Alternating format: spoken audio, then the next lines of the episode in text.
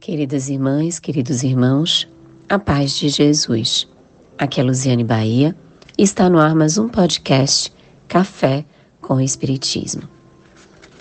Qual a força da amizade? O quão importante é ter um amigo, Quais são os nossos amigos? Quem são os nossos verdadeiros amigos? no livro Responsabilidade, Joana de Ângeles, perante a psicografia de Divaldo Pereira Franco.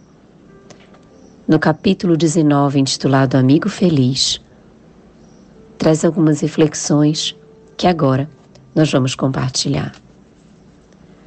Quão feliz é aquele que se faz amigos dos infortunados, dos tristes e dos desprezados possuindo os filões auríferos da paciência, da bondade, da esperança, oferece-lhes as melhores gemas com que tem diminuído as dores, encontrando reconforto e amparo, diretriz e segurança para prosseguirem na escalada do monte da sublimação.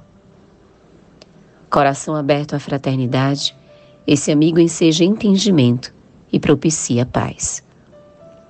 Em sua volta, gera estímulos que levam a alegria de viver, diminuindo penas e consolidando as forças do bem naqueles que se encontram em deperecimento.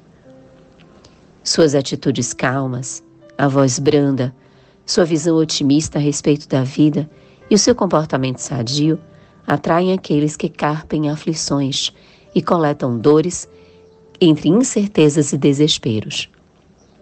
Chegam necessitados e afastam-se ditosos pedem migalhas de entendimento e recebem tesouro de afeição.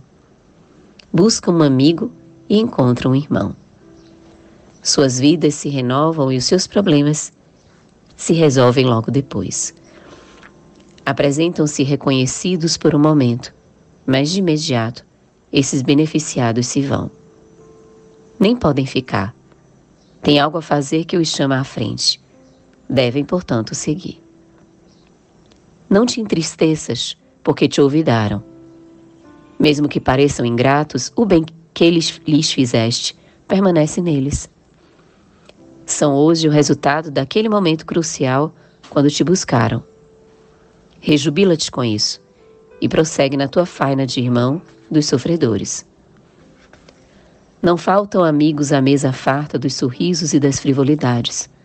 São os enganadores que se encontram enganados banqueteiam-se distraídos e fazem coro de exaltação a coisa nenhuma.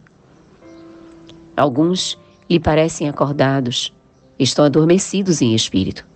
Despertarão oportunamente, qual sucedeu contigo. A tua tarefa é outra, aquela para a qual escasseiam companhias e rareia quem se lhe dedique com alegria e abnegação.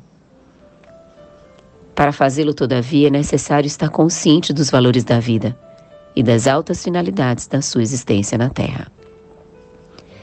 Se o fazes, estás em situação vantajosa, que não te permite esperar a moeda pagamento da gratidão deles. A alegria do amigo é a felicidade do companheiro. Assim, exulta com o que fazes e prossegue no teu ministério. Uma grande felicidade vige em quem é companheiro do solitário, qual ocorre com aquele que conduz uma lâmpada acesa em plena escuridão.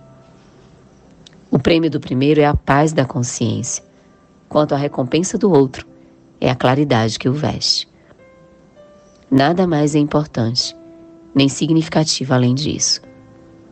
Os que te buscam elegeram-te como amigo, porque sabem que os que, os não defraudas, quando de ti se acercam. Quanta dita em ser companheiro dos infortunados, dos tristes e dos padecentes, no momento em que quase todos pedem e tu dás. Reclamam e tu agradeces.